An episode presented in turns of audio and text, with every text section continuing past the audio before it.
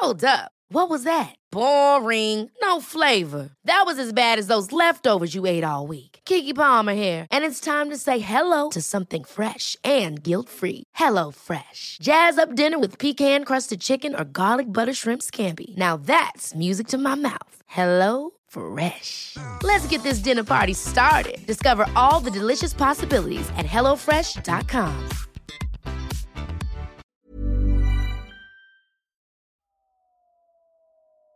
Déclic. Non masculin, moment qui détermine la compréhension d'une situation, une prise de conscience ou les deux. Dans ce nouvel épisode, nous avons invité Jérémy. Jérémy est l'un de mes amis, une des personnes les plus solaires, drôles et bienveillantes que je connaisse. Mais comme beaucoup de personnes qui fédèrent et qui amusent, Jérémy a ce que l'on appelle le syndrome du clown triste. Il fait rire les gens et prend soin d'eux pour oublier ses propres souffrances.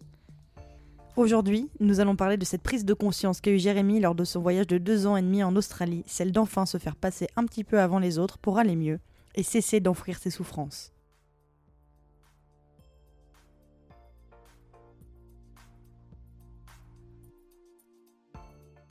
Salut Jérémy, Salut Juliette.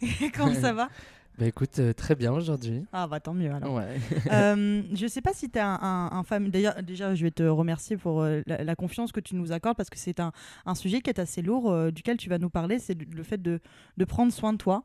Donc, nous, avec Sophie, on est toujours très honorés d'avoir des personnes comme toi qui nous accordent leur confiance parce que c'est vraiment. C'est un épisode difficile que celui de se livrer. Moi, c'est ce que je dis à chaque fois c'est que si je me suis mis dans la peau de l'intervieweur, c'est parce que je serais incapable de faire ce que vous faites. Donc, je te remercie beaucoup. Je Euh, t'en prie, avec plaisir. Euh, je ne sais pas si tu as déjà écouté un peu le déclic, mais en fait, dans nos interviews, on prend toujours le temps de revenir avec notre invité sur leur avant-déclic pour poser un petit peu de contexte et pour euh, voir ce qui les a amenés en fait à, à avoir ce déclic. Euh, Est-ce que tu peux nous parler un petit peu de toi et de tes expériences? Alors du coup, moi, j'ai grandi en province. Ouais. J'ai grandi à Nevers, qui est Ouais. en Bourgogne. Euh, j'ai passé 21, de ma- 21 ans de ma vie là-bas. Ouais, Et ensuite, du coup, je suis parti sur Lyon pendant un an. Euh, J'étais parti dans une optique bidon de faire euh, une fac de droit. Ah, moi aussi Ah J'ai ouais. fait un endroit voilà, tu vois, nous sommes ce genre de personnes. Euh, moi, je suis resté trois mois là-bas. Ah, moi j'ai fait l'année complète. je suis resté trois mois, ouais. C'était un peu l'occasion pour moi de m'émanciper en fait. Oui. Et d'enfin vivre, vivre, ma, vivre ma vie. Du coup, je suis, je suis resté un an à Lyon. Après, j'ai rencontré du coup un très cher de mes amis Mhm. qui du coup, euh, lui, m'a fait bouger en fait à Paris. D'accord. Et c'est comme si j'avais toujours su en fait que j'allais vivre à la capitale. Ouais, je sais pas que ça- comment expliquer, mais c'est quelque chose qui pour moi était une évidence. Et puis ça fait un moment que tu es à Paris, toi, maintenant. Bah, du coup, ouais, maintenant, Paris, euh, disons 8 ans, Ouais. avec 2 ans et demi à l'étranger quand même, Oui. entre-temps. Et, et à Paris, du coup, j'ai euh, j'ai commencé en fait dans le, le prêt-à-porter. Ouais. Du coup, j'ai travaillé pour plusieurs marques. Et ensuite, euh, j'ai décidé du coup de, de partir. Oui, parce que c'est justement ce dont on va parler aussi, c'est que toi, tu as vécu pendant deux ans et demi, c'est ça, euh, en Australie? C'est ça. Tu as fait partie de ces Français qui sont partis en Australie. euh.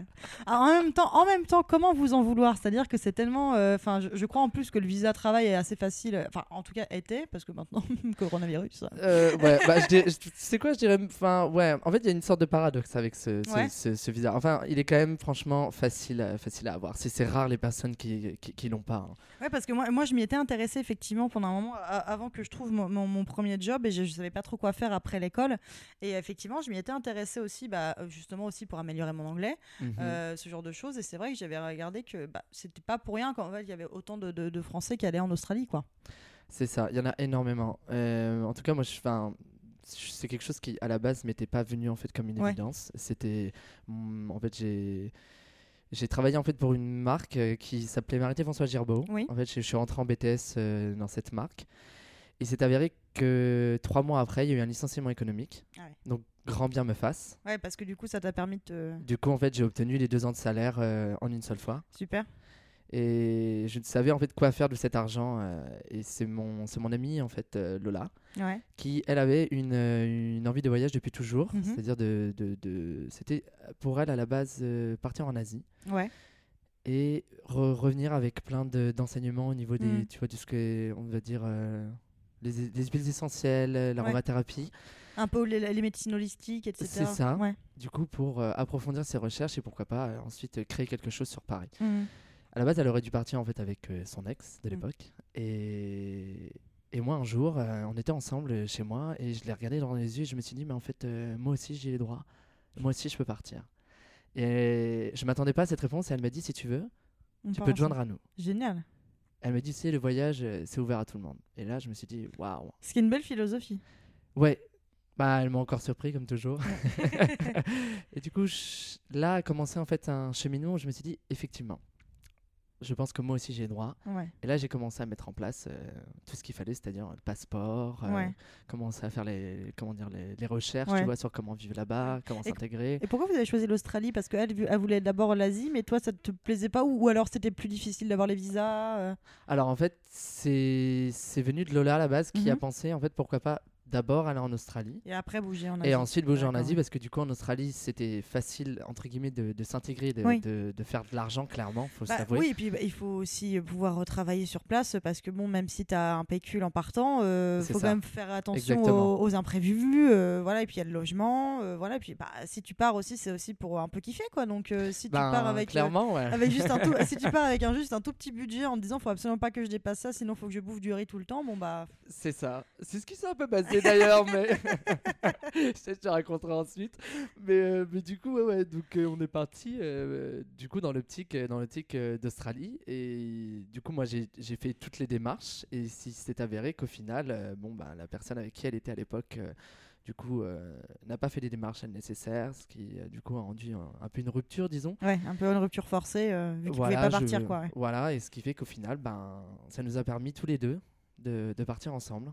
Et, Trop bien. euh, C'était extraordinaire, tu vois. C'est, c'est pour moi un des, un des plus beaux cadeaux que je pouvais me faire, tu vois. Ouais. C'était, de, c'était de partir là-bas, quoi. et, et vous aviez prévu trois ans ou c'est- ça s'est transformé c'était un Pas du tout. pas du tout. En fait, euh, en fait, à la base, on avait prévu, euh, disons, les, un an. ouais On n'était pas du tout parti dans, tu vois, euh, faire les fermes et notre seconde année. Donc, Oui. euh, on devait faire un an, voyager en Asie. ouais Euh, du coup poser un peu pour que Lola puisse tu vois, approfondir. Moi du coup de même tu vois euh, Mm. essayer aussi quand même de, de comprendre euh, tout ce qui est l'aromathérapie des Mm. choses comme ça pour peut-être créer quelque chose ensemble sur Paris. Ok. Le fait est que ça ne s'est pas du tout passé comme ça. Ah, c'est ça c'est ça le mieux en même temps hein, tu sais c'est euh, moi honnêtement je, oui je, je suis très content de l'expérience qu'on a eue et, et du voyage. Je suis euh, de ceux tu vois qui, qui, qui parlent de l'Australie comme euh, comme euh, je dirais comme un peu l'Eldorado Ouais. il y en a certains qui ont bon euh, voilà eu des expériences très compliquées parce que c'est mais comme partout hein euh, C'est ça. c'est c'est c'est propre à chacun C'est hein. ça, c'est propre à chacun, c'est propre au voyage. Et puis, c'est. Ouais, et puis en fait, c'est comme. Il y a des personnes qui, qui vont s'installer à Paris, ça va mal se passer. D'autres qui vont voir ça comme une révélation. D'autres qui vont, pas, qui vont être nés à Paris, qui vont pas supporter, qui vont partir ailleurs. voilà quoi. C'est exactement c'est- ouais, c'est ça, je pense que de toute façon, c'est le propre des, des, des expériences humaines. C'est que malheureusement, parfois, ça peut mal se passer. quoi. C'est. euh, ouais après le tout bon c'est c'est d'en tirer le on va dire le, le positif Oui, alors le chat boit dans ton verre. Il faut savoir ouais que les. ça exactement savoir j'étais en que les- train de Il faut, sa- il faut savoir que les verres d'eau ne t'appartiennent pas ici. c'est pareil il me reste il me reste mon thé je te laisse l'eau Quel relou, non mais franchement. Elle a une gamelle pleine hein, avec de l'eau. C'est pas comme si elle avait de l'eau croupie dans sa ouais gamelle. mais tu hein. sais très bien les chats ils préfèrent l'eau fraîche toujours Ouais, ils, pr- ils préfèrent l'eau qui n'est pas à eux. Ils préfèrent ça, tout c'est ce qui n'est pas à eux. Qu'est-ce que vous aviez comme plan hein, euh, Travailler dans les fermes, tu m'as dit. Le road trip un petit peu aussi? Alors du coup, quand, quand on est arrivé, du coup notre notre notre plan du coup, c'était euh, c'était plutôt road trip Ouais. Oui, du coup, faire ce qu'on appelle euh, de, du woofing, c'est ça? Donc tu, tra- tu travailles. euh, Le Euh, woofing, ouais, c'était bah on, on, on savait qu'on avait on avait on avait ce- on va dire cette euh, cette cette euh, option pardon. Ouais. Et hum, à la base, on s'est dit, nous, il est hors de question qu'on travaille en ville. Parce que ce Ouais. qu'on voulait, c'était s'immerger Bah vraiment oui, dans la nature. Et dans t'as envie de voir les grands espaces, quoi. Exactement. bon, après, on est, on, est arrivé, on est arrivé à Melbourne quand même. Ouais. C'était waouh, une, une explosion, tu vois. C'est Ouais. de, de, de, de, tout, tu vois, de nouvelles saveurs, de, de, de, de, de couleurs, euh, de, de, de, de, de personnes, de personnalités. C'était extraordinaire, tu vois. De, de, rentrer. Moi, je me rappellerai toujours de, de- du premier jour où on est arrivé. Si tu veux, on est arrivé, on a toqué à la porte du Airbnb. Et, et là, euh, la fille qui est censée nous recevoir euh, ouvre la porte et nous regarde. Et elle est étonnée de nous voir. Et là, je Oh, me dis, Merde. euh, est-ce que c'est la bonne porte, tu vois? Et Est-ce que est-ce qu'on a bien les bonnes dates ouais, et là, elle se retourne, elle parle du coup avec sa meuf. Et là, elle parle en anglais, mais elle parle en anglais, tu vois, australien. Mais Moi, je viens d'arriver, euh, Ah, eu 2 attends. sur 20 au bac en anglais. non, mais attends, les, accroche-toi, Aust- tu vois. les Australiens, en plus, ils ont un accent. Ah ouais. Enfin, Après, pas ça- tous, ça dépend. Si tu vas Melbourne, Sydney et tout, mais l'outback, accroche-toi. Ah, moi j'avais j'avais enfin cliché et, et aparté personnel euh, les gens qui savent quand c'est moi qui interviewe il y a souvent des apartés euh, c'est que euh, j'avais rencontré les Australiens euh, à Osgore cliché complet Ah ouais. les mecs et pourtant je, je, je suis pas je suis pas fluent mais je suis pas mauvaise en anglais surtout Mhm. qu'en plus là j'étais en pleine étude et du coup j'avais des cours réguliers en anglais là là j'en ai plus trop etc donc c'est vrai que ça pourrait être plus maintenant que je suis plus rouillée tu vois mais euh, mais les mecs je ne comprenais rien à ce qu'ils disaient quoi j'étais en mode Il putain était mais doux. Il était doux. aucune idée, je me rappelle plus du tout. Mais, pas, mais en revanche, tu vois, moi j'ai appris l'anglais avec l'anglais d'Angleterre et l'irlandais, donc Ouais. les accents, je suis habituée quoi. Mais alors l'australien, Mais je sais, parce que quand tu parles anglais, je le sens tout de suite. Mm. On n'a pas du tout la même Ouais. base, euh, c'est drôle. ouais, moi, bah ouais, parce que je faisais beaucoup de, de stages linguistiques quand j'étais petite, euh, plutôt du côté de l'Angleterre, euh, Southampton, etc. Tu vois, Mhm. donc euh, je, je comprends beaucoup mieux l'anglais d'Angleterre, ce qui est très bizarre, hein, c'est que Ah, par- c'est différent. mais Ah. parce que bah, ah, par exemple à New York, j'avais du mal à comprendre ce que certains disaient aussi, tu vois, parce que l'accent new-yorkais, pareil, il est assez, euh, assez vénère. Mais c'est vrai que je comprenais beaucoup mieux un mec du fin fond de l'Irlande, du fin fond du Connemara, que un mec en, en plein New York. C'est vraiment, c'est l'oreille, quoi. C'est Ouais, c'est ça, mais c'est vrai, mais c'est- totalement ça. Tu vois, que quand j'avais vu un Australien parler aux infos euh, et que c'était une, euh, c'était quoi, il y a un an de ça sur Facebook et que c'était une vidéo, euh, on va dire une blague, tu vois, Ouais. et que le mec il commence à parler avec un accent de l'outback, et je me dis waouh, mais moi je comprends. Et là je me dis incroyable Ouais. quand même. je fais partie de ces gens-là qui comprennent. Tu Bah, je vois. pense que c'est comme, les c'est comme ceux qui apprennent le français, qui, euh, qui, ont, qui découvrent le français avec les Québécois et qui découvrent le français avec les Français. Exactement. Je pense que c'est complètement différent. Enfin, c'est- complètement différent. Pour quoi. être parti au Québec, ouais, effectivement. Donc tu disais, donc alors les- donc elle, parle à sa à sa meuf. Et oui, et donc du coup, elle parle à sa meuf, et là, en fait, elle se regarde, elle commence à parler, et, euh, et je me demande d'ailleurs si elle referme pas la porte à ce moment-là, ou elle la réouvre. Tu vois, il y a un truc comme ça, on se regarde avec Ou elle Lola, la, la rabat. euh. elle la rabat un peu, on se regarde avec Lola hyper gênée, et là, en fait, on comprend qu'en fait, elle s'est trompée de date. Ah putain. Et c'est elle, c'est pas vous. C'est elle. Ouais. Donc du coup, sa meuf a fait les yeux énormes en mode genre je vais t'éclater. Ah, tu m'étonnes. Et là en fait elle commence du coup euh, et en fait parce que du coup la chambre nous que nous on devait Ouais. aller en fait était déjà prise Ah, par un par une autre euh, backpacker Ah oui, d'accord, ouais. qui fait que elle en fait elle commence à euh, changer des draps du, du, du lit où elles étaient Oh la et là on vache. leur a dit mais n'importe quoi on va pas prendre genre votre chambre et vous allez Ouais. dormir dans le salon et en fait je lui ai dit non non non non restez en place nous on va dormir dans le salon Hmm. Donc là tu vois première histoire déjà comique tu vois en arrivant Ah, vous êtes dans le bain direct, quoi. Grave. Et du coup, ben, du coup, on est resté du coup deux mois à Melbourne. Ouais. On a acheté un van. Mhm. Et là, c'était parti. Génial. Là, c'était parti. On est parti sur Et la conduite à gauche, comment ça allait? Et ben, tu sais quoi, bizarrement, moi-même, je me suis étonné. Bah, Ouais. Après, euh, j'ai quand même pas, j'ai, enfin, j'ai quand même pas mal conduit quand j'étais jeune à Nevers en D'accord, France. ouais. À Après- gauche. Les flics me le testaient. Beaucoup de retraits de permis. non, non, donc du coup, euh, non. donc du coup, ouais, c'est- donc, du coup, j'ai pas mal conduit, euh, j'ai pas mal conduit en province et, et ensuite euh, à Paris, ben voilà, hein, tu connais, tu conduis pas, tu prends le métro, tu prends le bus. Tu Tu t'oublies, marches. tu t'oublies tu sais conduire. Euh, Donc tu oublies, voilà. Donc tu conduis, tu conduis deux jours à Noël, tu vois. donc en fait, quand moi je suis arrivé en Australie, je me suis installé à gauche, mais en fait, ça faisait tellement longtemps que j'avais pas conduit que j'ai très vite pris le Mm. pli et en plus c'était euh, c'était un automatique, donc Oui, bon, ouais, effectivement. Là-bas, de toute façon, il n'y a que des automatiques, t'as l'impression de conduire des cartes. Donc euh, easy, tu vois. Et du coup, bah, là, on part en fait sur les routes et, euh, et on, du coup, on décide de partir en n'ayant aucun plan. Génial. Et là, en fait, sur la route, Lola voit un message de ferme. En fait, à la base, on, est- on s'est dit, vas-y, on part donc de Melbourne, donc, qui, Ouais. qui est du, du sud. Et on s'est dit, on va monter dans le nord, dans le Queensland, pour aller bosser à. C'était où À Ayr, je crois. Et au final, on commence à monter et Lola voit un message. Et là, elle dit, bah écoute, il y a du travail à Genda. Je pense qu'il y a pas mal de gens qui vont reconnaître Genda pour les backpackers s'ils écoutent. et là, en fait, on décide, ben ok, allons à Genda sur un coup de tête. Et en fait, on est arrivé là-bas. Et là, on s'est dit, génial, on va rentrer dans un camping, on va pouvoir parler anglais. La personne qui gère le camping arrive. Et là, Gros français. personnage extraordinaire. Et là, elle arrive, elle dit Oh, vous êtes français. et là, je lui dis Waouh, non, dis-moi pas qu'elle parle français. Et en fait, elle commence à parler franco, euh, un franco-anglais. Et là, je me dis Oh, Et puis elle, elle, avait envie, de parler français. Elle a envie de parler français parce qu'en fait, elle a, elle a- elle a vécu en France à, ah, comment ça C'est bon, euh, c'est comment c'est euh, euh, dans le 93 Bondy. Bondy Bondy. Elle disait Bondi. Moi j'ai adoré. R- euh, RPZ euh, dans le 9-3 Ouais, Lego. elle dit, I'm from Bondi. je trouve ça extraordinaire. Et du coup, euh, on se retrouve en fait avec cette personne. Elle, est- elle- elle nous installe du coup à une place. Et là, il y a, en bas, je pense, elle est peut-être 5-6 personnes qui viennent à notre rencontre euh, le lendemain. Et c'est que des Français. Bien sûr. Et là, on se dit, c'est une blague. Et en fait, on comprend que le camping est, en fait, je pense, allez, on va dire à 75% français. Ouais, mais il faut savoir que les Français sont un, un peuple qui voyage beaucoup aussi. hein.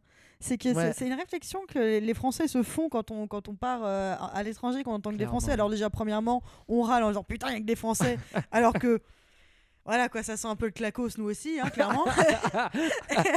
Et en vrai, c'est aussi que quand tu remarques, c'est vrai que les Français sont un peuple qui voyage pas mal quand même. Enfin, Je te l'accorde. moi, quand j'étais au milieu du lac Titicaca avec, euh, avec ma pote euh, Cécile, euh, salut Cécile, je te, je te fais un bisou. Euh, quand on était sur, le- sur le lac Titicaca, bah ouais, bah c'était pareil, il y avait ouais, deux, trois groupes de Français, quoi. Ouais. Et après, il y avait, euh, ouais, il y avait des, pas mal de Sud-Américains aussi, de type des, euh, des, euh, des, euh, merde, des Argentins et des, et des, euh, Pareillement en des Australie, ouais. Chiliens, etc. Bien Tu sûr. vois, beaucoup aussi.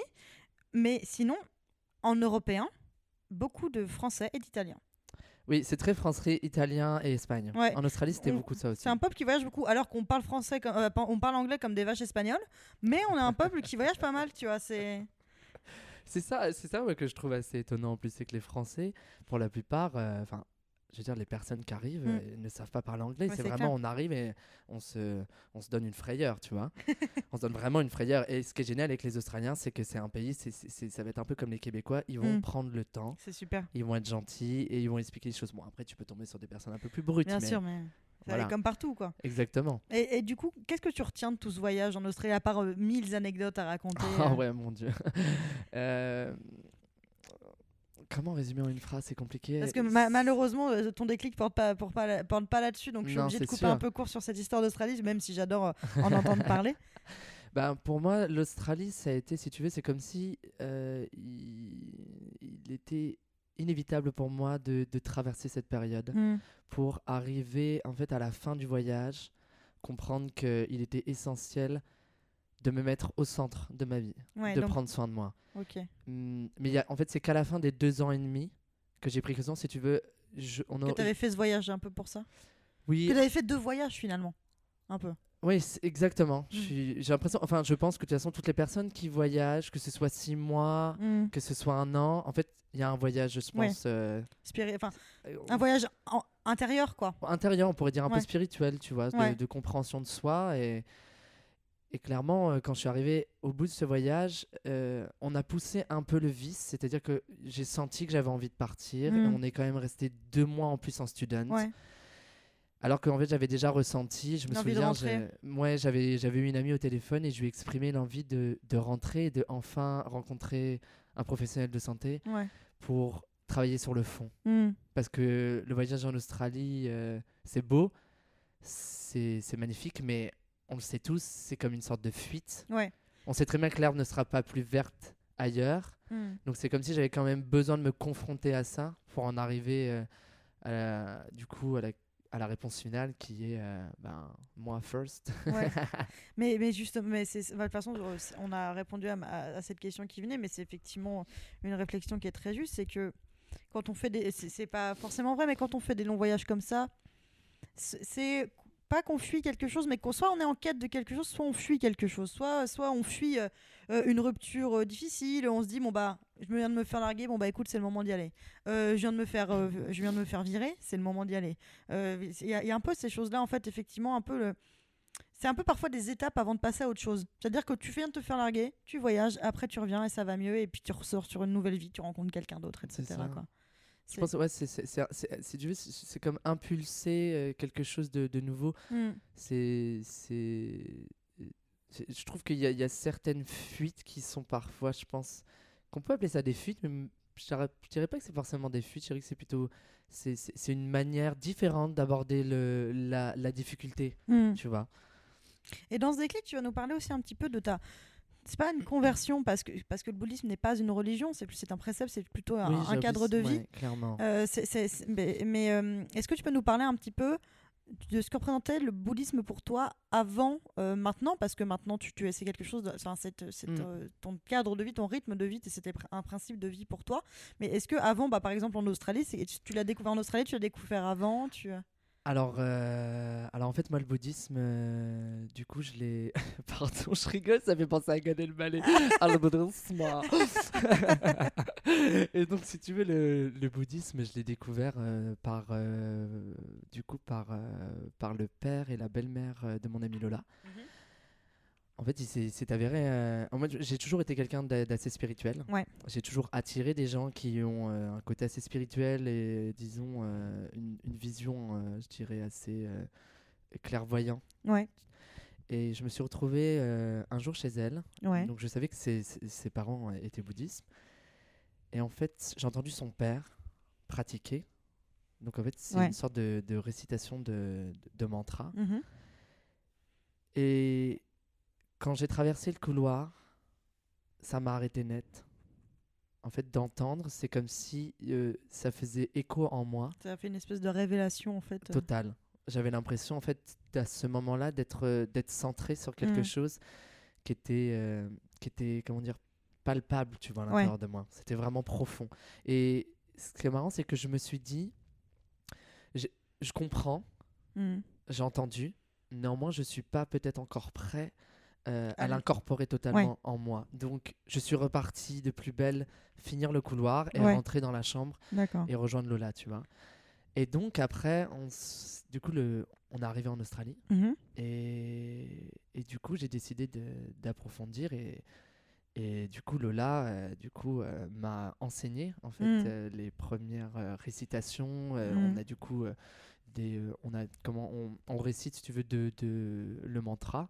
On a ensuite euh, deux chapitres que du coup on récite et on, a ensuite des prières silencieuses. Donc là, c'était la première fois où je me Ouais. posais et je pratiquais en fait. euh, je pratiquais euh, ce, ce, bouddhisme, donc c'était très très bizarre pour moi. Ça, ça, si tu veux, ça a bougé énormément de choses c'est ça vient vraiment chercher euh, les choses qui sont au fond et pas forcément les meilleures. Ouais, Donc ça a fait tout rejaillir. ouais.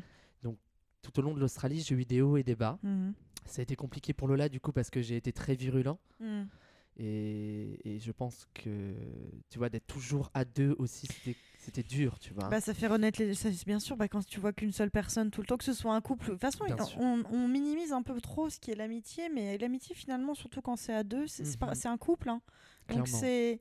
C'est les mêmes relations, c'est pas, c'est juste qu'il n'y a pas de relation charnelle, Bien sûr. mais finalement en termes de, de, de sentiments, ça peut être les mêmes. À part effect- effectivement, tu t'es à moins de, après ça dépend des personnes, mais tu vas avoir moins de sentiments de jalousie et, d'envie- et, euh, etc que, que tu peux avoir dans un couple. Certaines personnes l'ont, voilà. Mais, effecti- mais effectivement, tu as, un peu quand même un- une relation de couple dans une amitié, donc effectivement, bah, euh, Avec le sexe en moins quoi. voilà, exactement, c'est ça. Ouais, t'as pas de relation charnelle, etc. Mais finalement, bah, quand tu passes 100% de ton temps avec une personne, en plus dans un van, en plus dans un pays où vous, en plus vous avez pas possibilité d'avoir quelqu'un, d'avoir quelqu'un d'autre à qui parler quand l'autre vous saoule, Ouais, c'est ça. c'est compliqué. Mm. Bah surtout qu'en plus nous on est un peu, on je dirais un peu les mêmes, Ouais. tu vois, en termes de, de, de, de caractère. Et heureusement déjà qu'on a une compréhension de l'autre assez, Mm. euh, assez, euh, assez, euh, je dirais clairvoyante, tu Ouais. vois. Sur, oh, ça va, on se comprend. Donc Ouais. on, a- on avait quand même ce, ce bouddhisme, si tu veux, parfois pour, pour se redonner, tu vois, de, Mm. de la force, mais mais moi en fait qui ne connaissais rien et que ça fait rejaillir des, des choses euh, j'étais très colérique ce qui fait que du coup bon bah Et elle a passé un peu le flambeau à, à quelqu'un qui était peut-être euh, un peu plus euh, déjà qui n'était pas présente Ouais. et peut-être un peu plus expérimentée si je puis dire pour m'apporter les réponses. Donc j'ai quand même continué mon voyage au niveau du bouddhisme. C'est quelque chose qui, qui qui m'a pas lâché en Australie. Donc euh, parfois je pratiquais parfois je pratiquais pas. Mm. ce qui est marrant c'est qu'en fait quand je ne pratiquais pas je sentais que, que Il te manquait quelque chose? C'est pas qu'il me manquait quelque chose, c'est que les choses n'étaient pas alignées. Mm. C'est comme si, si tu veux, euh, cette récitation fait en sorte que les choses s'alignent et que quand tu commences à te détacher, il y a un désordre qui se crée. Donc c'est vraiment viscéral quand en toi, c'est vraiment ça te... Oui, Ça, fait, clairement. ça ouais. fait partie de toi. Oui, et en fait, c'est drôle, mais quand je l'ai entendu la première fois, j'ai eu l'impression que que c'était pas la première fois que je l'entendais. C'est incroyable. Ouais, C'est fou. c'est ça a vraiment fait C'est beau, je trouve résonance ça- je trouve ça beau. un, un- un besoin, je dirais de limite primaire, tu vois. Ouais. Et euh, une petite question avant de passer à, à ton déclic, c'est que euh, tu nous parlais du fait que tu as fait ce voyage en Australie et en fait ce voyage a été euh, finalement l'incarnation d'un voyage intérieur euh, pour comprendre qu'il fallait que tu prennes soin de toi. Mais le fait que tu n'étais pas quelqu'un qui prenait soin de toi avant maintenant, puisque Mhm. maintenant tu as enfin eu ce déclic et, et j'en suis très heureuse pour toi parce qu'il il le faut. Est-ce que ça faisait partie de ta personnalité, en fait, d'être quelqu'un qui faisait. Est-ce que tu faisais toujours passer les autres avant toi par habitude par, euh, Parce que ça, fait par- ça faisait partie inhérente de toi? Certaines personnes sont comme ça, certaines personnes sont, des, sont des, des- plus des soigneurs que des, que des personnes qui se, qui se soignent elles-mêmes. Est-ce que ça fait partie de toi ou est-ce que ça, ça vient, je ne sais pas, plutôt de- d'une enfance peut-être un peu tourmentée? Je ne veux pas y aller trop dans les détails si, si on veut pas, mais parce que parfois. Parfois les, les- les gens s'oublient un peu volontairement parce qu'on les a un peu oubliés étant petits, tu vois, ce Mm. genre de choses. Bah, moi, c'est quelque chose qui a, qui a toujours fait, je pense, partie de moi. C'est dans ma personnalité. Euh, je sais que depuis tout petit, j'ai toujours eu tendance euh, à, à, tu vois, à vouloir prendre soin des autres. En Mm. fait, à toujours être dans une compréhension de l'autre. Ouais. De savoir euh, qui il est, pourquoi il, est agi, pourquoi il agit ainsi. Tu Mm. vois. Toujours la question du beaucoup d'observations. beaucoup d'observations et parfois de trop, tu vois, de, suranalyse Oui. constante de moi-même, des autres. Et, euh, et la première personne, si tu veux, que j'ai suranalysé, moi, ça a été ma mère, tu Mm. vois, avant qu'elle avant qu'elle qu'elle- qu'elle nous quitte. Et, et déjà, déjà tout petit, je me voyais déjà dans cette suranalyse, tu vois, d'essayer de comprendre euh, pourquoi elle agit ainsi, Mm. euh, qu'est-ce qu'il fait. Et par la suite, en fait, bon, euh, voilà, du coup, on, on va en parler. Bien hein, sûr. euh, du coup, elle, euh, elle est décédée quand, quand, quand j'avais 14 ans. Euh, elle avait un problème d'alcoolisme. Mm. Elle en souffrait énormément. C'est quelque chose qu'elle cachait. Et elle essayait du coup de, de garder ce rôle de mère, tu vois, Ouais. aimante, plus que jamais. Donc elle essayait de garder la face. Donc c'était Mm. très dur pour nous en tant qu'enfants. Ouais. Et, et- Parce que les enfants sont pas dupes, hein. contrairement à beaucoup Clairement, de ce que parents clairement. pensent, c'est que. Non. garder en tête les enfants sont pas Ouais, dupes. ouais, On a- c'est- on- je veux dire, même moi, quand je vois, tu vois, quand je l'ai- je l'ai quand même perdu à 14 ans, ce qui est quand même jeune, Oui. euh, déjà bien avant, j'avais déjà cette capacité d'analyser Oui. et de comprendre tout ce qui se passait. Et de voir qu'en fait, dès quand les portes étaient closes, ça n'allait pas, quoi. C'était pas. euh, Clairement. que, que tes parents, c'est pas juste une façade et qu'effectivement, tu sais quand euh, quelque chose se passe derrière les portes closes, quoi. c'est- ça, clairement. Et donc, euh, et donc du coup, tu- après, je, je pense, euh, ce, ce, ce- décès, euh, qui moi, en fait, j'ai- complètement en fait, appréhendé la chose. Mm. C'est comme si je, je, je savais déjà ce qui s'était passé quand je suis arrivé, en fait, ce vendredi chez moi, Mm. euh, et que mon père me l'a annoncé.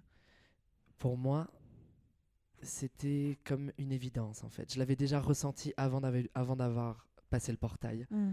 Et du coup, je, je n'ai pas pleuré en fait, tu vois. Ouais. J'ai vu mon père et mon frère pleurer dans mes bras. Ça m'a beaucoup attristé.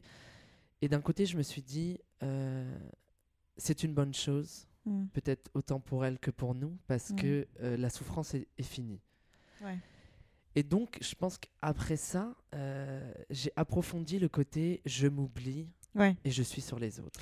Parce qu'en plus, tu as eu, comme tu le dis, toi, t'as pas pleuré, mais t'es pas, ton père et ton frère ont pleuré dans tes bras. C'est très révélateur, en fait, finalement. Ouais, clairement. Et, et tu vois, même à l'enterrement, je, je, je m'étais décidé de rester fort et de ne pas pleurer, comme si en Mm. fait, je, je, je mettais le côté rationnel des choses, sous prétexte qu'en fait j'avais compris ce Ouais. qui s'était passé. Je pensais comprendre tout ce qui se passait chez ma mère et le pourquoi du comment de cette souffrance. Je me suis dit, bon, tu ne peux pas pleurer, c'est factuel. Elle est partie, elle ne reviendra pas. Mm. Tu dois avancer, les choses sont ainsi. Ah, T'avais un pragmatisme énorme. Énorme, Ah, énorme. Et ce qui, je pense, m'a un peu, euh, du coup... euh, Ça t'a servi et desservi, peut-être. Ouais, complètement. Parce que du coup, ça a mis du temps, si tu veux, après, à ce que j'arrive, tu vois, euh, à faire le deuil. Mm. Mais celui, vraiment le vrai. Parce que moi, je continue à avancer. Et au final, tu as l'impression, si tu veux, de faire un deuil, mais en fait, c'est plutôt un déni. Oui, c'est ça. C'est que Clairement. c'est c'est un- une fuite en avant. C'est ça. On se rend pas compte au début. Ouais, c'est- Donc justement, ça, ça fait une, une très belle transition, enfin très belle, euh, ça fait une bonne transition vers ce que je vais dire. Et quand est-ce que tu as pris conscience que tu n'avais pas fait vraiment le deuil de ta maman? C'est quand euh, tu es rentré en Australie ou c'est pendant le, le- le voyage de- en Australie que tu t'en es un peu rendu compte? Euh, c'est pas quelque chose qui, qui, qui, qui tombe comme un coup près pour Mm. moi. C'est, en fait, c'est comme si c'était quelque chose qui, quelque chose comme qui grignote petit à Mm. petit. Et tu comprends, en fait, c'est, comme, je dirais, un, un, un, un cristal Ouais. et que tu souhaites, tu vois, affiner et le Mm. rendre le plus beau possible. Donc il y a eu toutes ces aspérités et au fur et à mesure de ma vie, j'ai avancé, j'ai compris, parce que toujours dans cette suranalyse de moi-même, Mm. j'étais là à me poser des questions sur tout et du coup j'essayais de, de, de faire le lien sur telle et telle action, tel comportement, de savoir d'où ça venait. Donc je comprenais clairement que, que, que, que je remettais certains schémas en route. Et en fait, l'Australie, à la fin, m'a fait comprendre que clairement, quand on est toujours en train de tendre, enfin, c'est pas tendre, c'est qu'on attend qu'on nous tende une main de Mm. l'extérieur. C'est là où j'ai compris qu'en fait, moi, celle que j'attendais le plus, c'était celle de ma mère à l'époque. C'est cet amour maternel qui m'a été enlevé, cette insécurité. Et, je- et là, je me suis dit, bon, je pense qu'il est temps, en fait, à ce moment-là, de rencontrer quelqu'un, un professionnel de santé. Mm. Donc, je ne savais pas encore qui j'allais rencontrer. Un psychologue, pour moi, était... C'était compliqué, donc du coup j'ai décidé de, de me tourner vers, un- vers une, une hypnothérapeute. Mhm. Et pour moi, c'était essentiel d'aller chercher en profondeur pour, en, si tu veux, entre guillemets, parler à l'enfant que j'étais, Mm. de dire euh, ça va bien se passer en fait. Ah, de rassurer l'enfant en fait. De rassurer l'enfant en fait. Et donc, du coup, en rassurant l'enfant, tu permets, si tu veux, À l'adulte de s'épanouir. C'est ça, à l'adulte de s'épanouir et de enfin comprendre que ben il s'est passé ce qui s'est passé et voilà, tu peux, tu peux commencer en fait à faire ton deuil. Mm. C'est pas tant le faire, c'est commencer à le faire. Et c'est de vivre avec euh, en. En fait, c'est surtout le problème du deuil, c'est surtout. On, on dit souvent que tu t'en remets jamais, j'en sais quelque chose, que, que, que tu t'en remets jamais, mais que tu vis avec. Mais le, le, le fait est que c'est compliqué aussi de, euh, de, pas, de vivre avec réellement et de pas juste être dans le déni. Et de continuer à vivre en faisant comme si ça n'existait pas.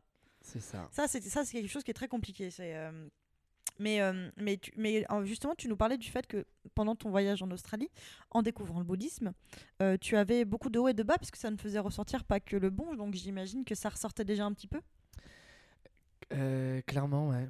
En fait, je pense que ça, ça a fait ressortir pas mal de colère que, que j'avais, j'avais gardé en moi. D'injustice peut-être euh, que tu ressentais. Beaucoup d'injustice. Mais en fait, c'était souvent de l'injustice que, que je me renvoyais à moi-même Mm. parce que du coup, le fait, tu vois, de m'occuper toujours des autres et, et d'être toujours, euh, tu vois, force de proposition Mm. parce que pour moi, ben, tu me connais, hein, Oui. j'ai toujours été, euh, tu vois, de, de- je pense, de très bons conseils pour mm, amener les autres vers la lumière, les propulser, Mm. leur faire comprendre que, où, où sont leurs forces. Ouais. Et clairement, oui, ça a fait ressortir toute cette, euh, tout cet Une aspect. injustice euh, envers, toi-même, où tu peut-être que tu t'en voulais un peu d'être parfois euh, trop chez les autres et pas assez chez toi, quoi. Clairement, oui. Je veux dire oui. euh, Bah, en fait, je- intérieurement, pas ouais. en termes en termes de visite chez les autres. Bah, c'est ça, parce qu'en fait, je me suis rendu compte que toute la colère en fait que j'ai pu déverser en fait euh, ce jour-là, je me souviens très bien dans, dans ce taxi, euh, à- je crois qu'on était à Bali euh, et que j'ai tout déversé sur mon ami Lola en fait. J'ai très vite compris à ce moment-là en fait que toute la colère que je lui renvoyais en fait c'était de la colère que je me renvoyais à moi-même Mm. parce que j'étais pas été, j'ai pas su prendre soin de moi. Et dire parfois, bah stop, c'est à moi un peu de penser à moi. Euh, j'ai besoin qu'on me parle de moi, j'ai besoin de me confier moi aussi. euh. Exactement. Mais bon en fait cette colère je la renvoyais aussi Mm. à une personne qui n'était plus là. Ouais. Et c'est compliqué. Hein. Il, y a, y même en plus eu, euh, si tu veux, après le décès de ma mère, il y a eu pendant pas mal d'années une sorte de colère que j'ai renvoyée sur mon propre père, Mm. comme une sorte de colère où je me suis dit, il n'a pas été assez présent, il n'a pas su faire ce qu'il fallait à ce Mm. moment-là. Ce qui est très dur, Ouais. mais, mais après le fait est que du coup l'Australie m'a permis de lui écrire une lettre le jour de la fête des pères et, et de lui expliquer du coup, tu vois, comment je ressentais les choses et, et de lui remercier parce que c'est un père magnifique, il a quand même tenu une famille, euh, tu vois, à bout de bras. euh, Dans un contexte très difficile. dans un contexte très difficile. Donc euh, pour ça, je lui en, je lui en- je lui en remercie euh, plus que jamais, tu vois. Et, et c'était un petit garçon qui parlait à l'époque. Ouais. Tu vois. Bien sûr, bah c'est que les les enfants sont pas dupes et parfois la, la- la- colère d'un enfant est, est- est tellement peu exprimée que tu as parfois tu peux avoir des, des réflexions qui peuvent être un peu dures, mais c'est aussi une façon de comprendre ce qui est arrivé, quoi, finalement. C'est C'est ça, c'est ça clairement. Ouais, c'est, en fait, c'est clairement un, un cheminement. Et je crois le plus dur, c'est quand, c'est quand clairement tu décides de, de, de voir Mm. que il va falloir intégrer un peu plus profondément pour pouvoir euh, un peu booster, tu Et, vois. et le bouddhisme, t'as été, t'as aidé à tout ça?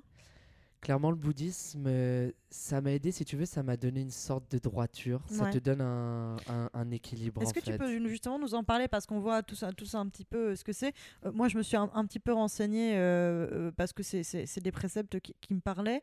Euh, mais effectivement, c'est ce que je disais à, un moment dans l'interview, c'est qu'en fait, on peut pas dire que le bouddhisme est une religion, c'est plutôt un un mode de vie plus que Ouais, c'est plutôt des préceptes euh, plus qu'une Mhm. religion.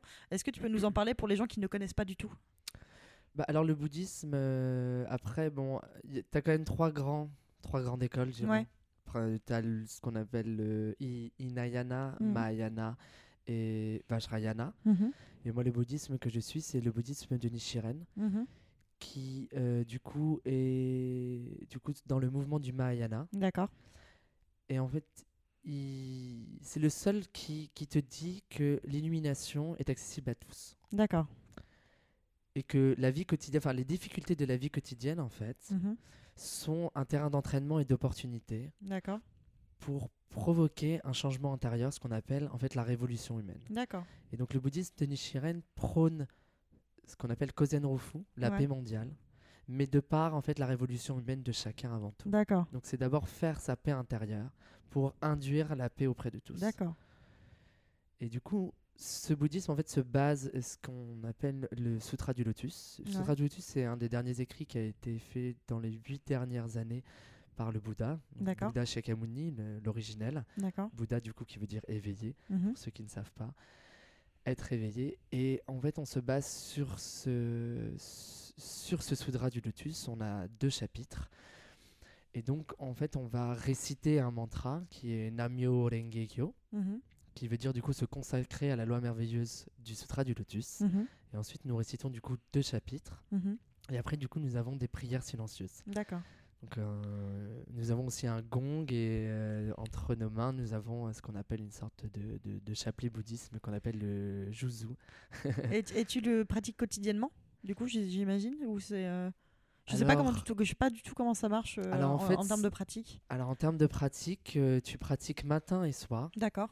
Donc ouais, À- après, c'est à celui qui veut en termes de durée. Parce Mhm. que si tu veux, en fait, tu, tu, tu as du coup les, les Namyo Rengekyo Mm. que, tu, que tu prononces. Ensuite, on a ce qu'on appelle, euh, ce qu'on appelle ça, en fait, c'est faire des, des Daimoku. Mhm. Après, on a euh, Gongyo. Gongyo, en fait, c'est les deux prières. D'accord. Donc, on a du coup, euh, pas les deux prières, pardon, les deux chapitres. Mhm. Après les chapitres, du coup, on fait Daimoku. Daimoku, c'est la répétition de, nia- de Ouais. Rengekyo. C'est ce qu'on fait. appelle un mantra. Un mantra, en fait, c'est une répétition d'un. exactement. Donc, en fait, ce qui permet, si tu veux, ce- ça permet, en fait, de prendre de la hauteur Mhm. sur les choses. Donc après, voilà, ce qui est bon quand même, c'est de le pratiquer euh, un certain temps. Mhm. Après, parfois, il y a des jours, clairement, tu n'as pas envie de pratiquer Ouais. et il n'est pas forcément bon d'aller pratiquer. Je Oui. pense, à mon sens, ça ne regarde que moi. Mhm. Si par exemple, tu es très en colère, après, voilà, tu n'as pas envie que ça vienne faire ressortir ta colère à ce moment-là. Mhm. Néanmoins, c'est quelque chose qui est bon de pratiquer tous les jours pour avoir une sorte de, je dirais, une régularité. La régularité est très bon dans la vie, tu vois. C'est- des choses qui se maintiennent. C'est un peu comme les artistes qui vont entretenir, tu vois, euh, leur, leur, euh, leur, leur, euh, leur art. Ça, c'est un peu mon art à moi, tu vois. Ouais. C'est quelque chose qui, qui, qui me nourrit et que quand je le pratique pas, il y a du désordre. Ouais, tu te sens, bah, il y a du désordre et tu te sens Oui, je me désordonné. Ouais. c'est ça, je me sens différent. Donc c'est vraiment c'est vraiment euh, pas, pas- enfin c'est vraiment particulier. Si tu veux, tu peux amener en plus des questionnements pendant tes, tes, tes prières et, et tes, et tes euh, daimoku. Et donc tu peux, euh, si, tu- si tu veux, viser par exemple un souhait, tu vois. Mhm. Il faut que ce souhait ait du sens, d'une valeur profonde quand même. Ouais. faut pas que ce soit par exemple, je souhaite avoir une Lamborghini demain. Ouais, voilà, c'est pas genre j'ai envie de gagner au loto, euh, file Bouddha, file-moi vois. file-moi file-moi les bons numéros.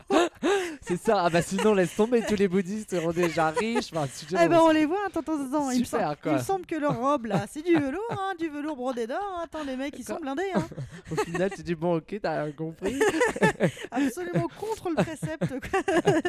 Et du coup, voilà, donc euh, c'est- c'est c'est vraiment, t- t'amènes une. une, euh, Enfin, moi, je- personnellement, j'amène vraiment une, une réflexion euh, euh, profonde, tu vois. Après, il est dur des fois de de, de pratiquer sur des choses essentielles parce que quand tu ne sais pas déjà qu'est-ce que tu veux dans ta vie. Oui, et puis, et puis on est quand même. euh, Enfin, il, il faut dire à nos auditeurs que, que tu vis pas euh, en, en autarcie complète dans un, dans un, dans un, dans un ashram, etc. Euh, voilà. C'est c'est que toi, tu as une vie quotidienne d'un jeune, euh, d'un jeune de 30 ans, parisien, voilà, qui a, qui a des amis, qui fait des soirées, qui voit des gens, etc. Qui fait des soirées parce qu'il y a le couvre-feu. Ouais, super. avant couvre-feu bien sûr voilà enfin c'est à dire que toi tu as tu as une c'est c'est quelque chose qui que tu laisses être compatible avec ta vie quotidienne et euh, même si tu le pratiques de façon enfin vie quotidienne je sais pas si ça se dit mais euh, si tu le si tu le pratiques deux fois par jour en fait tu as quand même une vie normale enfin voilà quoi c'est une vie normale Bah, Ouais. si tu veux, c'est- comme si en fait, c'est quand tu le pratiques, c'est comme si en fait l'essentiel c'était ça avant tout le reste. C'est-à-dire que c'est ça qui te permet entre guillemets euh, d'orienter. Souvent, ce que je, le, le matin, quand je pratique et dans ma prière, je prie pour que la journée se passe comme elle doit se passer. Ça, c'est. Ouais, c'est, ce que... c'est c'est pour ça que je m'étais intéressée au bouddhisme. C'est, le côté. J'aime pas ce mot parce que ça fait, ça a un côté très euh, négatif, mais Mhm. c'est le côté fatalisme un peu du bouddhisme. C'est-à-dire que le, le côté un peu, en fait, euh, ce qui doit se passer se passera. Et après, à toi de, le, de l'interpréter. Et c'est la façon dont tu vas l'interpréter qui va changer, pourquoi pas, la chose et la finalité. Et moi, c'est, pour ça que le, le- le- le mot fatalisme et fatalité est, euh, est- est négatif. Du coup, c'est pas, c'est pas le bon mot, c'est juste que j'ai aucun vocabulaire. Mais, euh, mais euh, non, c'est, vrai que c'est, quelque chose que je trouve très intéressant dans cette approche de la vie. C'est le côté. Pas destin, mais le côté effectivement que en fait, quand, si ça doit se passer, ça se passera, et c'est à toi en fait de transformer la façon dont tu la, dont tu l'appréhendes, et dont tu le prends, quoi. C'est Mais clairement, c'est ça. Et ce, et ce que j'aime dans, dans, dans, dans ce bouddhisme, si tu veux, c'est que il exprime vraiment que chaque difficulté est un moyen opportun, en fait. Mm. C'est-à-dire que tous les problèmes de la vie quotidienne, c'était vraiment un bouddhisme, si tu veux, qui, qui pour moi, je dirais, est moderne. Mm. Parce qu'on n'a pas, voilà, comme tu dis, ce côté un peu ashram, moine, qui est plus du coup sur, euh, sur le courant euh, euh, Hinayana. Mm. Euh, donc, tu es vraiment, si tu veux, c'est un outil qui te permet de, de te confronter à la société moderne Mm. et d'être ancré, en fait, de comprendre qu'en Ouais. fait, tu es en capacité euh, de toi-même atteindre l'éveil. Et c'est pas antinomique avec notre société, etc. Quoi. Non, pas du tout. Au contraire, en fait. Mm. C'est-à-dire, tu vois, moi, par exemple, je vais rencontrer la- une, une difficulté quotidienne. euh, euh, je vais te prendre l'exemple plutôt de, de- de quelqu'un que j'ai rencontré en séminaire. Cette personne-là, en fait, avait décidé de reprendre ses études. Mhm. Euh, elle travaillait déjà, je crois que c'était dans le droit, si je me trompe pas. Je voudrais pas me tromper, quand bien même. Et, et du coup, cette personne, en fait, était confrontée, du coup, à euh, atterrir dans un bureau loin de chez elle, Ouais. qui était à Rouen. Et elle s'est retrouvée dans un bureau, en fait, avec deux personnes, deux filles. Et c'est avéré que ces deux filles, en fait, les détestaient. Ah merde. Ouais, c'était très compliqué et tout. Et ce qui fait, en fait, cette personne-là, qui, du coup, avec ce bouddhisme, s'est dit, c'est pas grave. Je vais faire en sorte de transformer ce qui se passe au sein de ce bureau. Donc, en fait, elle a, elle a essayé, tu vois, de transformer, d'aller vers les personnes et de, de cette difficulté en faire un moyen opportun. Mm. Et en plus, son souhait, à la base, c'était quand même, du coup, de, de revenir proche Ouais. de chez elle. Ouais. C'est avéré que du coup, elle a eu euh, quelqu'un qui l'a hébergé, tu vois, par chance, à ce moment-là, à, ce- à- à cet endroit. Et il y a eu une sorte de désistement, je crois, à Paris, et qui fait qu'au final, euh, elle a pu revenir sur Paris. Donc elle a décrété du coup de ne, de, de- de ne pas démissionner de ce poste. Elle a affronté l'adversité. Elle s'est dit, je ne partirai pas, je ne vais pas me laisser prendre par ces deux personnes qui, qui, Ouais. tu vois, ont un problème. Je vais plutôt Ouais. essayer de transformer la situation. Ce qui fait qu'en résultat, elle s'est quand même retrouvée, du coup, à revenir chez elle et d'avoir un travail à deux minutes de chez elle. Incroyable. C'est incroyable. C'est, tu vois, c'est ce genre de choses qui te permet en fait de dire si j'étais parti à ce moment-là, est-ce que j'aurais pu obtenir le travail à deux Oui. minutes de chez moi? Et Ça, du euh, coup, elle a, elle a vraiment pris cette force et Elle elle est les rentrée armes tous les ouais, jours chez elle et elle a pratiqué Ouais. pour en fait ces deux personnes. Elle n'a pas pratiqué pour elle, Incroyable. elle a pratiqué pour la modalité de ces deux personnes présentes dans ce bureau, tu vois. C'est, c'est- c'est- si tu veux, c'est- ça prône vraiment le, le, le donner aux autres, mais tu n'es pas dans l'attente de C'est recevoir. ça. Mais quand bien même, ça fleurit. C'est euh, d'ailleurs une très belle chanson de Florent Pagny. Euh, apprendra, donner. C'est ça. Qu'on passe d'ailleurs tout de suite après- et remporté un coffret DVD du dernier concert de Florent Pagny. en bonus. Mais euh, pour en revenir à, à ce- à ce- à- c'est hyper intéressant d'ailleurs, merci parce que c'est vrai que moi je, t'en je- prie. j'y connaissais pas grand chose très honnêtement. Euh, et c'est quelque chose qui m'a Ah, je toujours assez fasciné. On pourra en parler des heures. Ah mais c'est génial. mais du coup, est-ce que donc en fait, tu as dit tout à l'heure qu'en fait le- le- la pratique du bouddhisme a, résonné, a, a résonné comme quelque chose qui a toujours fait partie de toi. Mhm. Est-ce que du coup, ça s'est posé comme une évidence quand tu t'es dit qu'il fallait que tu prennes soin de toi pour faire le deuil de ta maman? Ah, tu mets, tu mets le doigt dessus là. En fait, complètement, parce que euh, euh, du coup, j'ai re- j'ai j'ai repris un, un peu euh, du coup la pratique euh, avant de partir d'Australie. Et après, il était du coup une évidence pour moi de rentrer et de clairement m'intégrer dans ce qu'était le bouddhisme, Ouais. ce bouddhisme, le bouddhisme de, de, de Nichiren. Et je m'étais dit, du coup, je vais rentrer ce qu'on appelle en fait dans une. euh, on a des réunions de discussion. Donc en fait sur Paris, il y a, il y a des- il y a- il y a plusieurs secteurs, en fait c'est par euh, arrondissement. Et du coup c'est découpé en hommes, jeunes hommes, femmes, jeunes femmes. D'accord. Donc après tu peux quand même avoir des mélanges à certaines réunions. Et je me suis dit voilà, je vais intégrer les réunions. Et en voulant intégrer les réunions, il y a une personne, euh, Claudio, Mhm. que je salue, si un jour il m'écoute, extraordinaire, euh, un homme extraordinaire. Et en fait, il, il m'a pris un peu sous son aile. Et il m'a dit, écoute, viens chez moi et pratiquons ensemble. Et là, il a commencé à me parler en fait de ce qu'on appelle euh, mes vœux d'engagement auprès du bouddhisme. Et moi, ça me faisait un peu peur parce que ça me demandait de m'impliquer dans Bah, le quelque mot chose. engagement fait peur en plus. C'est ça. Surtout que Et moi, c'était nouveau, tu, tu découvrais les groupes de discussion, etc. Enfin, Exactement. c'est- C'était puis Ça en plus voilà, ça implique euh, prendre soin de moi. Donc déjà je prends soin de moi. Donc là, waouh, déjà on avance. Et Ensuite, puis en, en euh, plus, même si, même si euh, tu es quelqu'un qui a l'esprit très ouvert, on n'est pas dans une société qui a toujours connu le bouddhisme et on, on connaît très peu. Hmm. On est dans une so- société occidentale extrêmement occidental- occidentalo-centrée. Donc c'est compliqué. C'est quelque chose que même si tu as, tu as découvert et tu commences à, connaître les préceptes, ça reste quand même quelque chose qui fait pas partie de notre quotidien en, en tant que Français. Quoi. Donc euh, c'est pas, c'est pas comme si tu tu t'étais révélé avoir une foi catholique euh, euh, ou, euh, ou hébraïque pendant ton, pendant ton voyage et que tu rentres et tu vas, tu vas, euh, tu vas au temple ou tu vas, tu vas à Mhm. l'église ou tu vas à la mosquée, etc. Voilà quoi. C'est, c'est, c'est des, c'est des religions. Enfin, c'est pas une religion encore une fois, mais c'est quelque, c'est quelque chose qu'on connaît pas du tout en France. Hein. J'allais, dire moins, mais c'est quelque chose qu'on connaît bah, pas du tout. Alors, Jeanne Moreau? bah, c'est c'est c'est- c'est quelque chose qui est quand même grandissant, Ouais. je dirais. Euh, après, oui, moi, effectivement, comme tu l'as dit, moi, j'ai eu, j'ai eu un peu ce- ce- ce- cette première question aussi qui Mm. m'est venue en mode puis-je m'impliquer dans quelque chose et Mm. l'honorer comme il se Oui. doit et du coup l'assumer? Mm. Euh, Parce que du coup, déjà, moi, c'est-à-dire assumer quelque chose qui me fait du bien. Ouais. Moi, tu me connais, je me mets pas en avant. Ouais. Donc déjà, en plus, m'impliquer dans quelque chose, c'est quelque chose que je ne fais pas parce que du Mm. coup, je fais en sorte que les autres s'impliquent dans Ouais. ce que eux souhaitent. Donc ça me demandait déjà énormément, Ça fait un gros travail pour, euh, énormément de travail. pour un petit Jérémy qui vient juste de rentrer d'Australie. Quoi. C'est ça. Là, je me suis dit bon, ok. Mais en fait, je me suis pas laissé démonter. Donc j'ai dit ok, d'accord. Euh, en fait, euh, du coup, tu as les vœux d'engagement. Et si je me trompe pas, en fait, c'était à la base. En, f- en fait, il m'avait demandé de recevoir, euh, si je pouvais en fait recevoir euh, ce qu'on appelle le gonzon. Mhm. Le gonzon, en fait, c'est le parchemin sur lequel devant on pratique chez nous. D'accord. Du coup, est inscrit le mantra euh, Namyo Renge-kyo. Et euh, au premier abord, ça m'a fait un peu peur. Ouais. Et donc, du coup, dans un second temps, c'est là où il m'a parlé de ce qu'on appelle les vœux d'engagement. Mhm. Je crois que ça, je me trompe pas. J'espère ne pas me tromper. Excusez-moi. et c'était en fait une première étape que tu fais avant de recevoir ton gonzon. D'accord. Euh, je pars en fait un, un matin en entretien.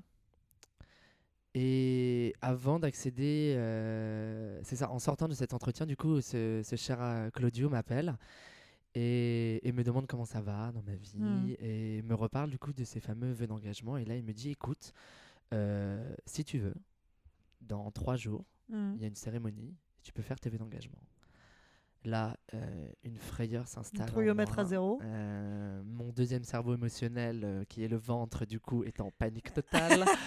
Je me demande, là, je dis, ok, qu'est-ce que je fais? Et Des pets de trouille déjà pour commencer. ouais, clairement. En fait, j'étais là, je me suis dit, bon, qu'est-ce que je fais? Et en fait, en fait, à ce moment-là, je me suis dit, est-ce que, est-ce que je que l'envoie balader d'une manière gentille? Et en fait, je me suis dit, écoute, t'as pas fait deux ans. Ouais. Ouais, t'as pas fait deux ans et demi de voyage en fait. Prends moins le temps pour. euh, C'est ça. Je dis, pose-toi, réfléchis. Et là, dans la tête, je me suis dit, au bout d'un moment, faut se lancer, c'est un peu comme un saut à l'élastique. C'est clair, ouais, au bout d'un moment, faut donner. euh. Et c'est ce que je dis souvent, hein, c'est que si ben, parfois des situations, euh, si, si jamais c'est pas toi qui, si, si tu, tu donnes pas l'impulsion, on pourra te tirer tant que tu veux. Si toi tu le donnes pas l'impulsion, personne le fera pour toi. hein. Ben, c'est ça. Et en fait, du coup, tu vois, déjà, le- la première impulsion qui était de, de prendre soin de moi, en fait, là, c'était comme la réelle première Ouais. impulsion. Ce que j'allais dire, elle, elle- ça se cristallisait. Enfin, c'était vraiment une situation qui l'a cristallisé. Bon, après, même si, même si avant, j'avais quand même rencontré cette, cette hypnothérapeute, qui est, euh, qui est Emmanuel Morel, déjà. S'il y a Mhm. des gens qui cherchent une très bonne thérapeute, elle est extraordinaire. Et j'avais déjà impulsé quelque chose. Là, j'impulsais vraiment un truc. euh, parce que le fait de dire au revoir, si tu veux, euh, et de commencer à faire un deuil, c'était laisser quelque chose. Là, Mhm. j'ancrais quelque chose, tu vois. Et donc, je décide du coup d'accepter de faire ces vœux d'engagement.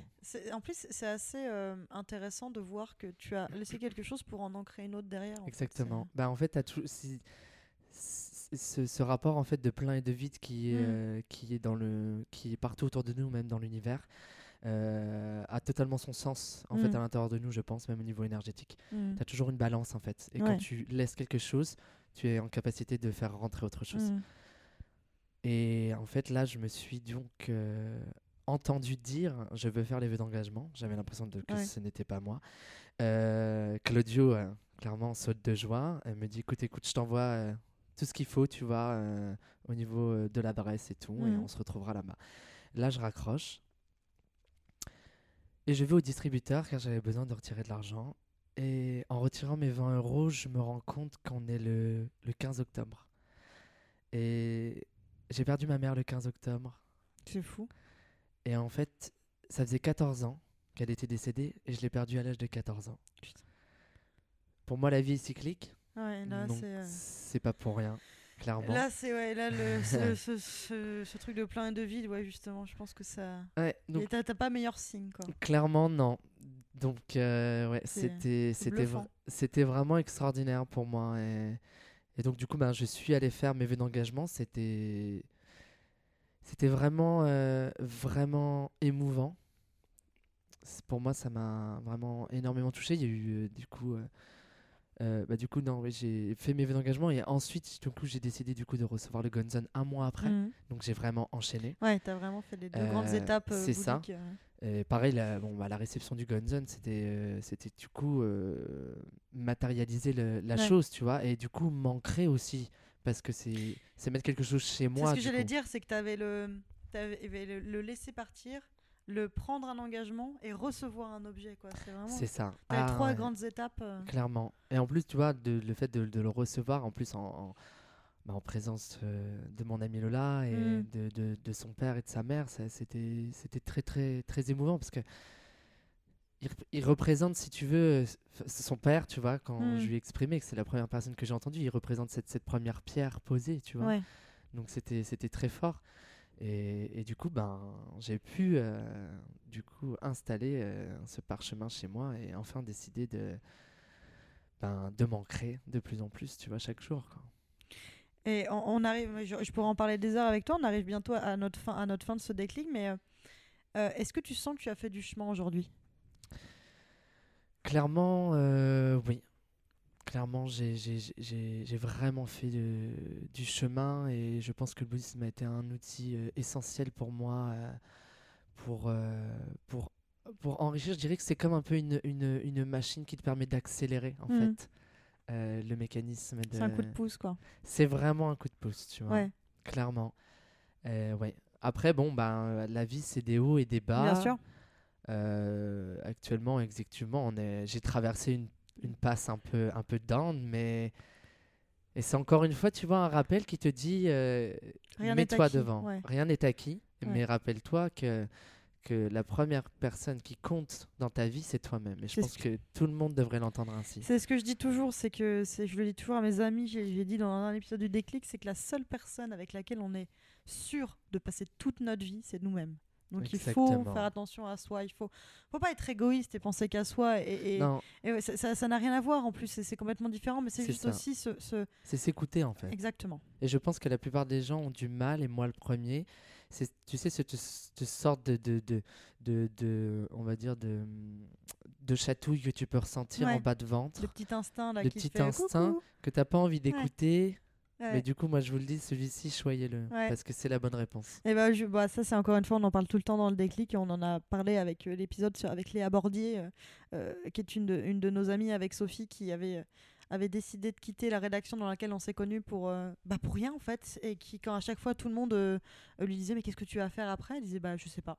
Et en fait, il s'avère que maintenant, elle, ça, ça a jamais, jamais aussi bien marché que maintenant. Et en fait, elle a juste écouté son instinct qui lui a dit Mais pars et, tu verras ce qui va se passer. Quoi. clairement mais je pense qu'on peut on peut toujours euh, en fait on se trouve euh, je pense qu'on se trouve le jour où on, est on, on se décide de se perdre clairement C'est très beau. Ouais. J'ai envie de finir là-dessus. allez Je te remercie beaucoup, Jérémy. c'était un vrai vrai plaisir Merci beaucoup. À très vite. à très vite Des gros merci à bisous. toi Merci d'avoir écouté le déclic de Jérémy.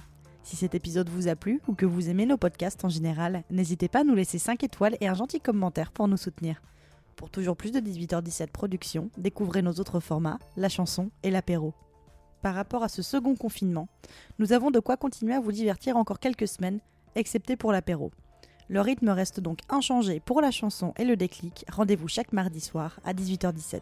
Retrouvez-nous sur Instagram et Twitter à 18h17 Productions. À la semaine prochaine et prenez soin de vous.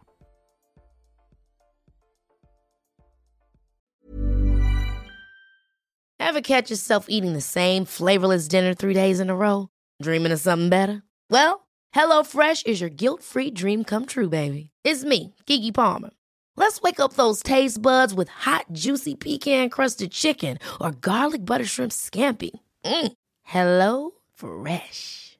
Stop dreaming of all the delicious possibilities and dig in at HelloFresh.com.